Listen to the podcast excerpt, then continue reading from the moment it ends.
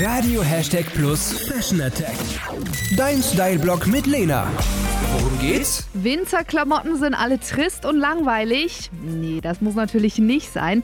Die perfekte Abwechslung bekommst du durch Materialmix hin. So werden nämlich langweilige Pullis zu einem echten Hingucker. Was ist daran so geil? Immer nur Strickpullis. Ja klar, daran siehst du dich natürlich mega schnell satt. Es gibt aber auch Pullis, die nicht nur aus Strick oder Baumwolle bestehen.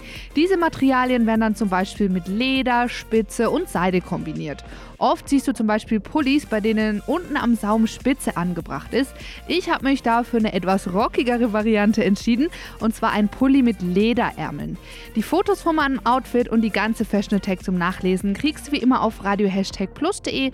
Außerdem kannst du die Fashion Attack als Podcast auf Spotify nachhören und natürlich auch auf deiner Alexa und bei Google Assistant. Was Lena noch sagen wollte. Auch bei Jungs passt Materialmix 1A in die kalte Jahreszeit.